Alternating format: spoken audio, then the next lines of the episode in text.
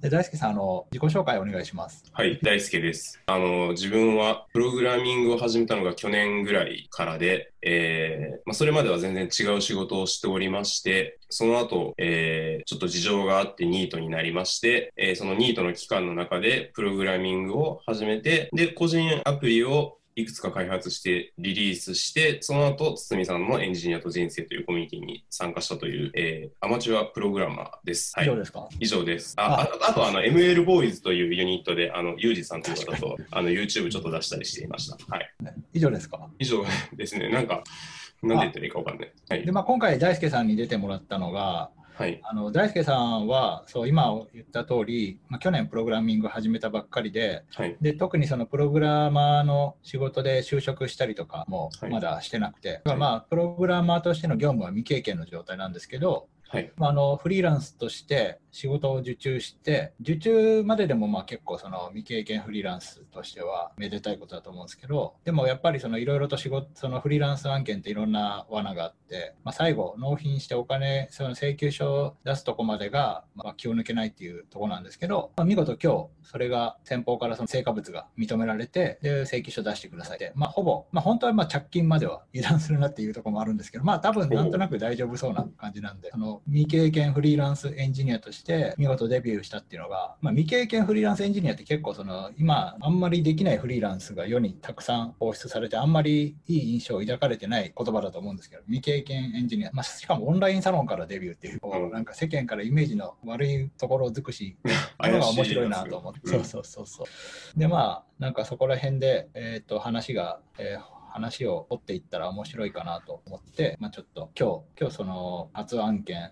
納品完了というタイミングで話が切れればなと思った次第です。で。大輔さんってその前まではどういうお仕事をされてたんでしたっけえっと、新卒であの地方銀行に入りまして、で、えーまあ、それを、えー数年やりまして、で、その後、えー発達障害を持った子供の療育っていう、また全然違う業種に転職しました。それをまたちょっと少しして、で、ニートになりましたという経歴です。ニートになったのが去年ですよね。そうですね、はい。その時は何歳ですか？その時が、えー、32かです。32はい。今が33か4で,、はいでまあ、だからそれまでは全然違う業界でやっててでそこから何でしたっけ？なんかネットフリックスをずっと見てたけど、あのまあ、ネットフリックスじゃないか映画をとかいろいろ見たりして、はい。ニート生活をエンジョイしてたけど飽きてプログラミングを勉強し始めたんでした。そうですね。あの、ニート生活っていうのは非常に楽しいもので、あの、最初は読みたかった本とか、そのブレイキングバットとか、あの、ネットフリックスで延々見続けてですね、あ楽しいなと思ってたんですけど、それもずっと楽しいこともずっとやってると飽きるもので、えーなんか他にないかなと思った時に、ちょっとプログラミング興味あったんで、プログラミングでもやってみるかと思い始めた次第です。それなんでプログラミングだった？のその時でもやってみるか。なんかなな何かやってみるかという時に選択肢はいろいろある中で。なんかあの、やっぱり読書が好きっていうところから、その、まあ世の中のトレンド的に、プログラミングとか、あの、ディープラーニングとかの本とかもいっぱい出てて、うん。で、その本を読む中で、まあ一般向けの解説書みたいなやつなんですけど、ディープラーニングのやつとか、そういうのを読む中でちょっとずつ興味を持ったっていう感じで、なるほど。なんかそういう知的好奇心から AI とかの本とかを読み始めて、はい。でそういう本を深掘りしていくうちに実際にその手を動かして作ってみるっていう方に興味を持ち始めたっていう感じです。そう、そうですね。はい。あそうなんですね。ちょっとそこを僕今日初めて知って、すげえなんか、なるほど、つながったって感じがしました。それで大輔さんはプロ、そう、面白いことに、まあ、あの、まあ僕が iOS エンジニアなんですけど、で、iOS、大輔さんもまあ iOS をやってるんですけど、でも iOS の中でもなんか、あの、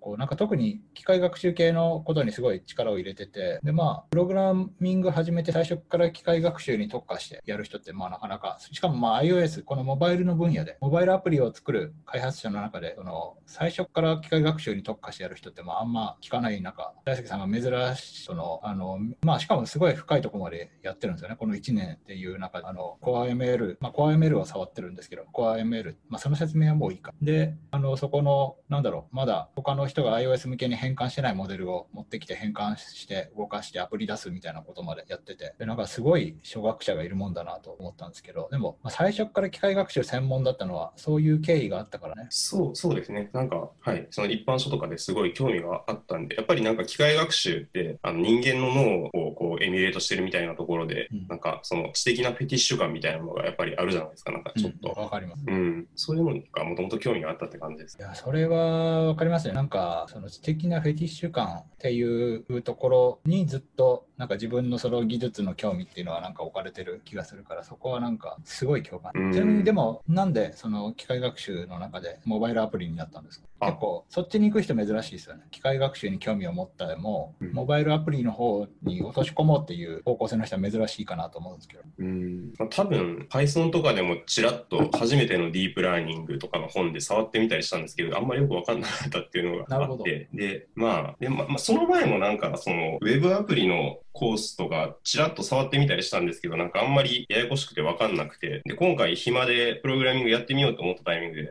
なんか Web アプリ一回挫折したから、やっぱり時代はモバイルじゃね？みたいな感じで、モバイルでやってみたらなんとなく分かったんで、ちょうどよかったみたいなところですね。じゃあ、それ以前にも興味を持ったタイミングがあったんですね。そう、そうですね。それ以前にも仕事しながら、なんかあの、ウェブアプリの写経とかしたことはありました。うん。じゃあ、概念みたいなものはちょっと事前にインストールされてたんですね、頭に。その、まあ、サーバー、クライアントとか。ああ、そうですね。うん。うん、なるほど、そっか。まあ、それで、なんか勉強の仕方も結構、普通の初学者とだいぶ入り方が変わってて、その Breaking Bad 見てたおかげで英語がなんとなく、 Breaking Bad ってそのアメリカのドラマ、連続ドラマ、アメリカですよね。アメリカですね、そうですね。めちゃくちゃ面白いやつで、僕もそれをたまたまアメリカ行った時にあの人に勧められて、僕もそれを見て英語に慣れるっていう英語の練習法をしたんですけど、まあ、大輔さんもそれで Breaking Bad を見てるうちに英語がなんとなくわかるようになって、で、プログラミング勉強する時も、なんかその最初から英語の教材で勉強し始めたっていう話です。そう、そうですね。なんか、やっぱり僕はそのブランド志向なところがあるので、最初、あのスタンフォード大学の、えー、コンピュータサイエンス193っていう iOS アプリ専門のクラスがあるんですけれども、まあ、そこは先生が、あの、ネクストっていう会社でスティーブ・ジョブズと一緒に働いていたポール・ヘガティさんっていう先生で、めちゃくちゃこう、わかりやすい iOS のアプリを作る一から一応全部作れるまでっていうところを授業していて、それがポッドキャストで公開されていて、それを見て、えー、覚えました。いや、そのブランド思考は結構正しいですよね。まあ、うん、世界中で分かりやすいと認められた講座だから。ただまあ日本人には英語のハードルが普通はあるんで、まあ分からない技術かける分からない言語だと二重に難しいから、あのなかなかそこに行かないんですけど、でも別に、だからもともと英語が得意だったってわけじゃないじゃないですか。か全くないですね。はい。その前にたまたまブレイキングバッドを見てたからなんとなく分かるようになったって感じなんですよね。そう、本当そうですね。まあ、でも、あの英語をあの分かるようになりたいっていうのはあったんで、こう、それでアプリの勉強しつつ英語も勉強できたら一挙両得なので。ああ、そいう期待もあったんですね。そうですね。うん、いやまあそれでちゃんとアプリも覚えて。でさらにすごいのがまあそれで機械学習でやって、まあ、1年に10個ぐらいアプリ出してたそうですね。全然売れなかったですけど12個ぐらい出しました、12個ぐらい出したんです、ね、はい、まあなんか、はい、うんそのちゃんと、うん、なんだろう。まあ結構そのアプリそのまあ CoreML モデル使ってそのまあ入力大体まあその画像加工系が多いんですけど、はい、まあでもすごいその化粧のした顔をからを入力すると化粧なしの顔になるみたいな、うん、そういうこう結構割と高度なことをやるモデルを、まあ、iOS アプリで動くようにして、でまあ、それを、それが使えるようなアプリにしてたんですけど、まあ、結構その単機能ですけど、まあ、それを、なんだろう、まあ、そのモデルを変換して、まあ、それをちゃんとアプリにして出すっていうところはすごいなと思って。まあ、初めて大輔さんに会った時はそこはすごい感銘を受けましたね、僕はなんかやっぱモデル変換してブログに書いて終わりだったんで、なんかちゃんと最終生活物まで落とし込んでて、すごいな。まあ、ただ、その、それが売れると思ってたっていうのはちょっと意外でしたけどね。あのあそうですね。アプリとして仕上げたのも、もうやっぱりそれで一発当てるっていう一発当てて大儲けするっていうつもりで、そう、もう後がなかったんで、やっぱりニートなんで、はい、はい、もう崖っぷちなんで、なんとかするしかないっていうので、思いついたのがアプリで一発当てるしかなかったので、そう、なんかそのアプリ見たときに、まあ、感心したのは、そのモデルをちゃんとアプリにして出してたのは感心したんですけど、まあ、あの勉強ついでに出したのかなと思ってたから、まさか当てると思ってたっていうの、はい、それはちょっと意外でした。まあ、まあ、ちょっとこれで当たるのは厳しいんで、今は分かります。あでも、僕、あのその12個の1回1回回、12回分もこれはもう出すときは世の中騒然となって、もう10代の間でもすごい話題になって、あれ知ってるみたいな、こうそうすごいしつつ、そうなんそうですね、もう、はい、一個一個リリースして、一回一回がっかりしていってるんで。うん、まあ、そうそういうなんか、大輔さん、不思議なところがあって、こう、なんだろう、なんか、持ってる材料はすごいいいんですけど、発信、それがアウトプットになったときに、全然なんか、あの、共感できない形のアウトプットになる特殊なスキルを持ってて、あの、まあ、聞いたとか、その、まあ、えーと、僕のコミュニティで発信講座やとかやってこう大輔さんもたくさん記事とか書くようになって。でえっ、ー、とそのなんだろう。まあやってることはすごい価値があって海外の人からも大輔さんに直接連絡行くような感じになってたりとかしてすごいんですけど。でもなんかどうもその記事とかになると。でもその凄さがいまいち伝わらない絶妙な書き方になっててその LGTM がついてなかったり。どうもあんまりあのなんか絶妙にポイントを外してる感じで。そうそうそういうキャラはなんか自分はそうなのかなって、ね、そうなんですよね。結構自分では大真面目に、あの、こうした方がいいと思ってやってることもなんか、変なキャラとして捉えられることがあるんで。いや、そうなんですよね。面白いですよね。なんか、すごいところで、普通、そのまあ、いきなり、そのまあ、アプリを1年でそこまでやる能力を身につけるっていうのは、めちゃくちゃすごいし、その英語、ブレイキングバッドを見て、で、まあその後アプリ、スタンフォードの講座を見て、アプリも勉強して、英語も英力もつけてってすごいいいんですけど、で、まあ多分今回の成果物も多分めちゃくちゃその間に成長してると思う的な、そういうめちゃくちゃすごい差はありながら、そ、そこは外すんだっていうところは不思議なところはあったりするんですけど、まあそこが完璧な人よりは魅力的なのかもしれないですね。まあ何でも全部できる人は多分あんまみんな、あの、可愛がられないです。これが新しい時代のエンジニアの形なのでしょうか？そうそうそう違う。そうなんですよ。ちょっとどこまでカットするかわかんないでもとりあえずアプリでこうなんか中途半端にこう大輔さんのよくわかんないいじりいじりじゃないけどなんか刺さらないような話とか他の人に伝わらないただの悪口だと思う。全部カットしよう。これどの辺だろう。大輔さん言わとしない。くりはカット。はい。まあ、そうそう、それでアプリをたくさん出して、で、えっとまあ、あのー、まあ、大輔さんがコミュニティに入ったばっかりの頃に、あの僕もまあ、いろいろ試行錯誤してて、で、えっと、まあ、結構その、相談、僕に何でも相談していいですよっていうので、で、 Zoom で僕が回答するっていうのを最初コンテンツにしてて、まあ、この、まあ、その時当時はサロンって呼んでたんですけど、で、それをコンテンツにしてた時に、にその、就職しようとしてて、で、こういう会社に就職するには、どういうスキルセットがあればいいのかみたいな相談がちょこちょこあったから、だか実際にじゃあその中の人を呼んで、直接その就職相談みたいにしたら面白いんじゃないかと思って、で、それで誰かそういう相談した人っていうので募って、まあ、大輔さんが手を挙げてくれて、で、大輔さんの興味のある会社としてカヤックがあって、で、まあ、カヤック僕もともといたんで、知り合いもいるし、あの、それでカヤックの中の人で、ちゃんとその技術部のリーダーとかもやってた。人とかをに来てもらって、で、大輔さんに直接就職相談みたいなしてもらって、でも結構その、まあアプリもたくさん作ってるし、まあ人間的にも魅力的だし、その、まあやってる、なんかマインド的にも結構その、カヤックに合うんじゃないかなっていうので、受けてみたらいいじゃん。本当に受けてみたらいいじゃんっていう話になってたけど、でもなんとなく就職じゃないなっていう感じになったのはなんでなんですか多分、なんか、組織に入って、こう、いろいろ制限もあったりとか、するのがやっぱ怖かったんじゃないですかね。ずっとニートしてたから。うん。ああ、言ってましたね。そう。で、自分の中で全然その、もともとどういうふうに働いていくかっていうのをこう全然定まってなくて、で、もう本当にコミュニティに入るまでは、アプリで一発当てるしか本当に考えてなくて、それしかないと思ってて。で、でも、堤さんのことを SNS で知ってたし、聞いたとかもめっちゃ読んでたから、コミュニティ始めるってなって入って、で、あ、で、なんかその、その中で、こう、コミュニティの中で、あ、フリーランスっていう働き方もあるのかとか、まあ、就職ってなったら、その僕、無理だと思ってたけど、就職そ、もうなんか、経歴とか的に未経験だし、就職もフリーランスも無理だと思ってたけど、就職相談会とかしてもらって、就職もありなのかとか、結構フラフラしてたんですよね。で、で一時期は本当にカヤック入るなら受けようかなとか思ったりとか、でも、やっぱり縛られるのは嫌だなと思ったりとか、で、その中で、なんかフリーランスっていうのもありとか、すごい堤さんに相談に乗ってもらったりする中で、なんかちょっとずつ今の感じになっていった感じ。なんかアプリ一発当てるところにずっとこだわってたら、結構黒工事に入りそうな。いや、多分本当にコミュニティ入ってなかったら、ずっとその状態で袋小路状態だと思いますね。うんうん。多分なんかその一発当てる方向にその大輔さんの12個のアプリがだんだん近づいていってたかっていうとこうなんだろうまあやってることはすごいんですけどそのあ当たる度合いで言えばあれまた俺大輔さんのうん悪口言ってるかな、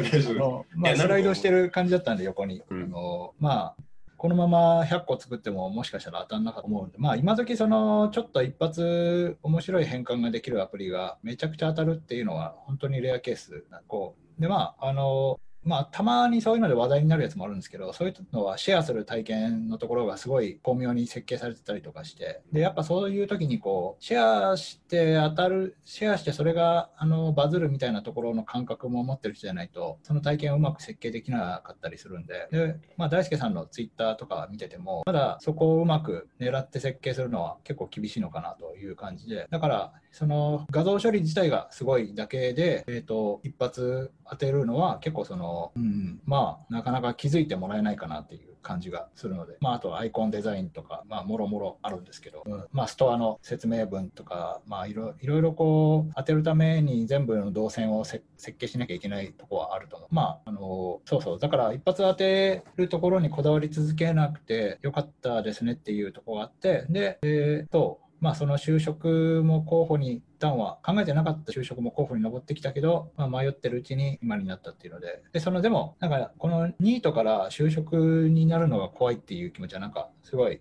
僕も分かってやっぱりなんかあの就職して学ぶことがすごい多いっていうのは分かるんですけどやっぱこの朝から晩まで自分がの裁量でどう使うか決めていいっていうのは手放しがたいです。いや本当にそうですよね、うん。なんか就職して会社にいある一定時間働くっていうのはまあ当たり前のことっちゃ当たり前のことなんですけど一度自由を体験してしまうとやっぱりうってなっちゃうところがありますね。そうなんです。自由っていう言葉もすごいあのあの厳しい人が多くてあのそんなものはこ自由と言ってもそんな状態はこうだしこうだしお前は不自由だって言ってくる人がいるんで、うん。結構自由って言うとポジティブな文脈で自由って言うと自由警察が来て怖いんですけどあの、うんまああのそう。でも本当そう思います、うん、そうなんですよね。だから就職成長する意味では就職がすごい大事なのは僕は業務経験大事だとは思うんですけどこの生活の魅力はまあ本当変え難いものがあるんで。なんかすごい自己正当化になるんですけど、すごいその会社に入ってやることが決まって、自分のその後の行動が固定されてしまうことと比べて、こうなんかふわふわっとこう、今日は、じゃあ明日は何しようかなっていう状態っていうところにもなんか、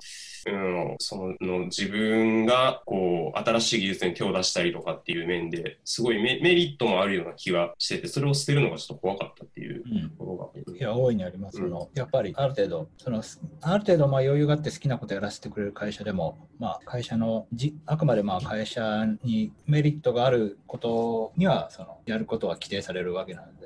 まあそうですね。で、大輔さんは貯金だけで暮らしてたんですか？実家暮らしですか？いや、一人暮らしですね一。人暮らしですか、はいってことは、ある程度その、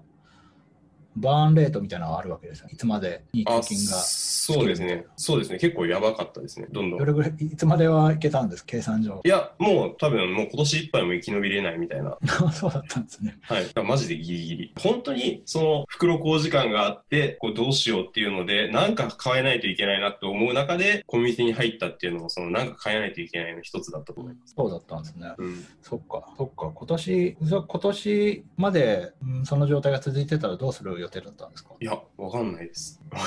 あその時はその時で考えてただろうなっていう。まあ別にバイトしてもいいし、何でもいいですしね。そうですね。なんか、いやー、どうなったんだろう。わかんないです。まあ、なんとかなるだろうと思ってましたけど、やばかったかもしれない。バイトも全然してないですか？そのこの1年。バイトもしてないですね。朝起きて、典型的な一日は朝起きてから、典型的な一日を言うとどういう感じなんですか？このフリーランス案件が来る前は。ああ、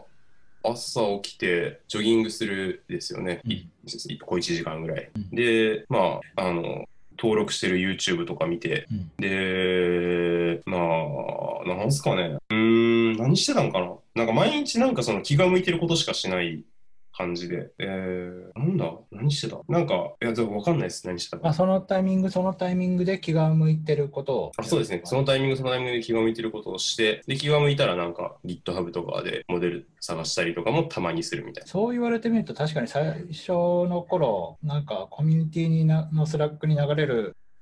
投稿に大輔さんがほとんどコメントつけてるみたいなあこととかもありましたねそうですね。そうですね。なんかそれ一回やってみようと思って、サロンに入るの初めてだったし、うんその時はそういうモードだったんですよ。で僕の動画編集とかを全部やってくれてでまあ字幕あの最初は切るとこうお願いしようとしたら字幕もつけましょうか。でこうオープニングムービーみたいなのつけてくれて。でなんかまとめのスラックでまとめの投稿みたいなのも作ってくれたりとか、まあ、なんかサムネも作ってくれたり、まあ、こう前先回りしていろんなことをやってくれたりしてた時期もあったし。でまあ忙しくなってやめますっていうこともあった、まあ、確かにいろいろまあその時々で気が向いたことをいろいろやってるって感じだったんそうですね。その時はそういうコミュニティの中でそのコ contribution するみたいなのをしてみたらどうなるんだろうっていうのに興味があってちょっと実験的にやってみたみたいなところはあると思う。それで、えっ、と、仕事、今回そのフリーランス案件に戻ると、仕事、まあ仕事は、で、僕が、あのまあ、なんか仕事の依頼が来て、で、えっ、と、まあなんかこう、僕はちょっと受けれないけど、こういう仕事興味ある人いますかっていうので、サロンのスラックに何回かその、投げてみたことがあって、で、まあ、なんかほとんど大輔さんが手を挙げてくれて、で、まあ海外案件とかもあったりとかして、で海外案件は割といい線まで行ったけど、なんかまあ、ミーティングの途中でなんとなく消滅、まあその大輔さんと向こうとで調整してるうちにちょっとなくなったりとかしつつ、で今回、まあ言うてもでも2、3個とかですかね、大輔さんが手を挙げてくれたの。そう、そうですね。うん、2個、2個かな。2個か、はい。今回のやつが、えっ、と、まあ、なんか、じゃあやりましょうみたいな感じになって、はい。その時どんな気分だったんですか？なんか、ちょっと怖かったとか、まあ、ついに来た仕事だから、めちゃくちゃやる気だったとか。あそうですね。とりあえず手を挙げたのは、まあ、えーあ、でも怖いっていうのはありましたね。ずっと労働してなかったし、自分でその要件ができるのかっていう、作れるのかっていう不安もありましたし、うん。で、その中で誰かと社会的契約を結ぶのが怖いっていうのもありましたけど、まあ、とりあえず本当に崖っぷちだったんで、で、あとずっと暇だったんで、堤さんが誰かいませんかって投稿したらすぐ見て、すぐ返事ができるっていう物理的な環境があったんで、とりあえずやってみるかみたいな。そうですね。そのそれももう本当に直感でしかないけど、うん。まあ、すごくやりたかったかって言われるとちょっとわかんないですけど、でも、やっぱりコミュニティに参加してフリーランスで案件を受けてなんかするっていうのに、こう、堤さんの話とか聞いてる中ですごい興味があったし、一回やってみるのも面白いかなって思って応募したっていう感じ。ですか？ね。確かに。なんか、まあ、今の話聞きながら思ったけど、まあ、大輔さんが早く手を挙げてくれた以前に、まあ、他の人はやっぱりなんか、例えば誰も手を挙げてなくて、もうご、例えば5時間ぐらい放置されてたとしても、じゃあ他の人が誰か手を挙げてくれたのかな？分かんなくて。で、まあ、なんか今回の大輔さんのを見て、自分もって、うんなんだろう、なんか一一段そのリアリティが増して、あの、他の人がより手を挙げてくれる可能性はアップしたかもしれないですね。これ、今回のことで。そうですね。だから多分、あんまりこのコミュニティで仕事を紹紹介、紹介って言ったらなんかちょっと生々しいけど、うんなんかこういう関係性の中でフリーランスの仕事を受けられるって、あんまり話として聞かないっていうか、うん、まあ、そう、いや、どまあ、どうだろうな、でもまあ、し仕事、どうなんでしょうね。あの仕事を振り回すみたいなことは言ってるのは聞くけど、まあ、どれぐらいやってるのかとかはよくわかんない。うんまあ、まあ、僕も別に、こう、このコミュニティの正式